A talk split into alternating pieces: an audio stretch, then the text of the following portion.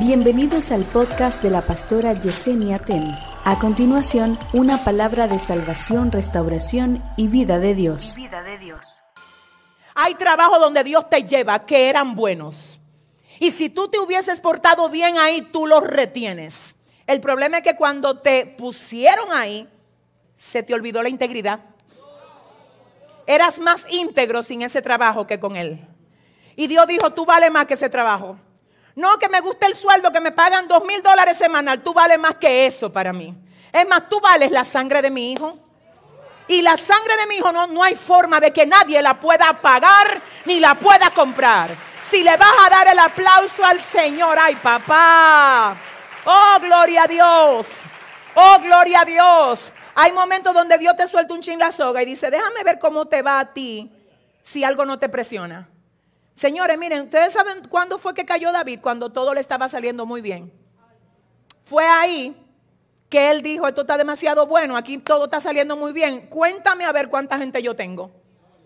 Ay, Dios mío, porque es que, es que yo no sé, pero aquí hay un tema. Esta gente estaba en cautiverio, se arrepienten estando cautivos, luego Dios los devuelve a su nación y ahora dice la Biblia en Zacarías 3 que me mostró, dice el profeta, al sumo sacerdote Josué, el cual estaba delante del ángel de Jehová. Recuerden que el ángel de Jehová en el Antiguo Testamento es tipo de es tipo de de Cristo, ¿verdad? Y Satanás estaba a su mano derecha para acusarle. Y dijo Jehová a Satanás, Jehová te reprenda, oh Satanás. ¿Por qué dijo Jehová te reprenda?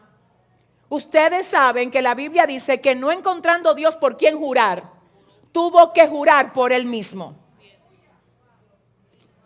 Ahora dice Jehová te reprenda. Es decir, yo mismo te reprendo. Fíjense cómo dice la palabra que Satanás estaba al lado derecho para acusar a Josué. Y entonces el Señor que ama a Josué, el sumo sacerdote, lo reprende. Y le dice, ¿cómo, Cristina? Jehová te reprenda. Sigue. ¿No es este un tizón arrebatado del incendio? ¿No es este un tizón arrebatado del incendio? ¿Qué más le dice? Y, Josué, estaba vestido de vestiduras viles. Párate ahí. ¿Qué es vestiduras viles? Sucias. ¿Qué más? Inmundas. ¿Qué más? Llenas de pecado. Muy bien, continúa. Y estaba delante del ángel. Y habló el ángel y mandó a los que estaban delante de él diciendo, quitadle estas vestiduras viles. Y a él le dijo, mira que he quitado de ti tu pecado y te he hecho vestir de ropas de gala. Párate ahí. Te quité las vestiduras viles y ahora no te puse ropa limpia. No fue ropa limpia. Escucha cómo era que tú y yo estábamos vestidos antes de servir al Señor. Con vestiduras viles. Ay, no, pastora, yo no. Yo me ponía ropa Louis Vuitton. Tú estabas y yo estaba, estábamos vestidos de vestiduras viles. En el mundo espiritual éramos viles. Y la Biblia dice que el Señor, cuando nos recibe con vestiduras viles, Él no solo nos quita las vestiduras viles, sino que nos viste de gala. Imagínate el trauma para las tinieblas. A ti lo que el enemigo quería era verte siempre con vestiduras viles, todo haraposo, todo harapiento. Ahora, el mismo que estaba harapiento, ahora lo vistieron de gala. El mismo que solamente se quejaba, ahora tiene alabanza en la boca. El mismo que era un esclavo, ahora es el que ata demonios. El mismo que el diablo tenía en depresión, ahora es el que ora por los que están depresivos. El mismo, ah, por Dios. El mismo que se había caído, ahora es el que se ha levantado porque el Señor ha estado con él. Dile al que te queda al lado, estoy vestido de gala. No, mejor dile, Dios me vistió de gala. ¡Woo! Dios se va a mover aquí hoy, no se preocupe, vamos para algún sitio. Hay un tema aquí.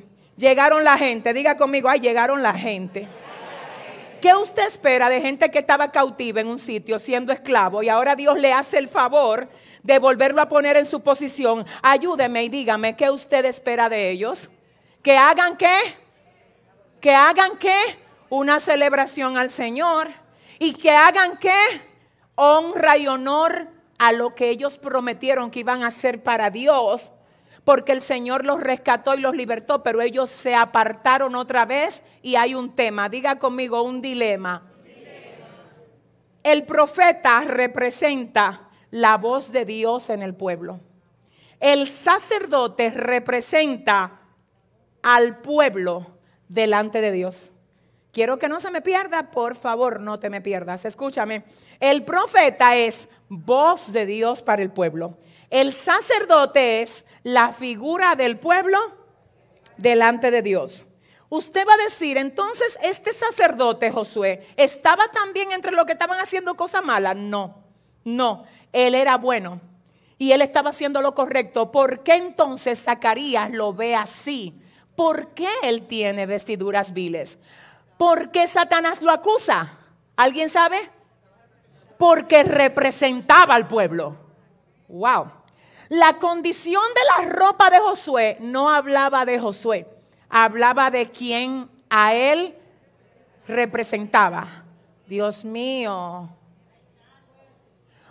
A mí me gusta esto porque dice la palabra, oiga bien qué es lo que dice, que estando él vestido de vestiduras viles, representando al pueblo, es decir, parado delante del trono, esto es un tribunal. El Padre está ahí, el abogado que es el ángel de Jehová que representa a Cristo, está ahí y el fiscal acusador, Satanás también está ahí. El acusado es el sumo sacerdote, que tiene vestiduras viles porque representa una nación que está actuando mal. Y como representa una nación que está mal, ahora tiene una apariencia como la tiene la nación. A mí me gusta esto porque me llama la atención ver que tú tienes que vestirte como a quien tú representas.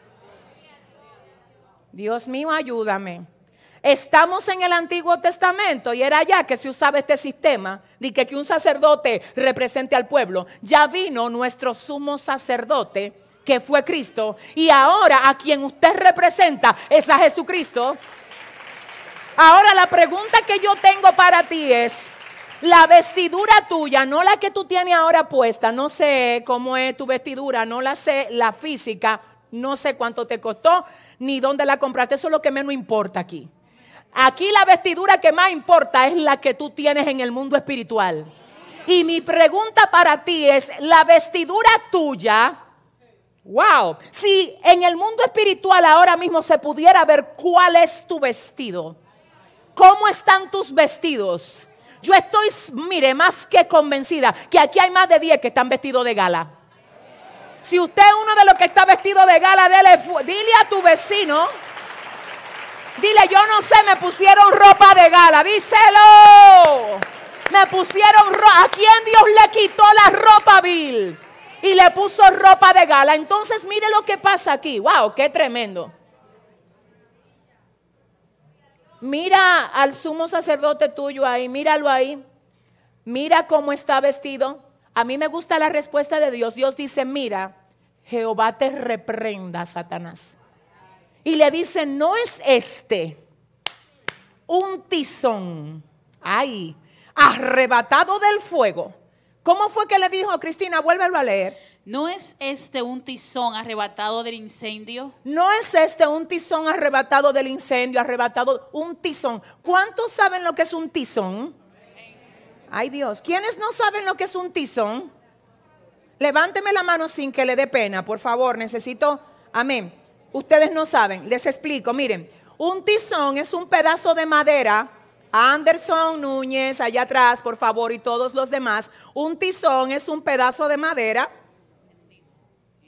que está en el fuego y está siendo consumido por el fuego Oiga bien, y si usted no lo saca del fuego, termina convirtiéndose en ceniza. Eso es un tizón.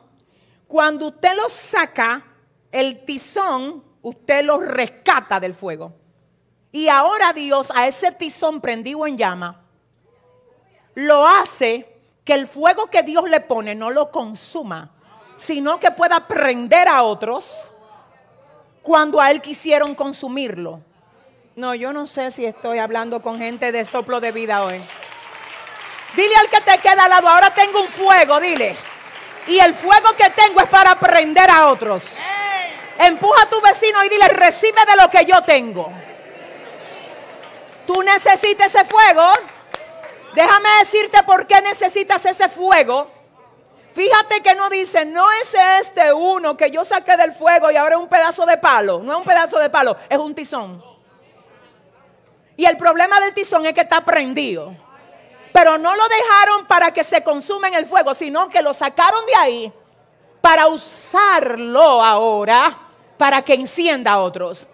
Quiero que oiga, espérate, me gustaría que tú entiendas lo importante que es que tú sepas que el diablo no le gusta tu fuego. ¿Tú sabes por qué? Porque tú prendido en fuego, lo seco que está en tu vida se va a tener que quemar. Porque tú prendido en fuego, las víboras que estén atacándote se van a tener que quemar. El enemigo no le importa tu cinturita, tu zapatico, es lo que quiere apagarte el fuego. Entonces dile al que te queda al lado, mi fuego no se va a apagar.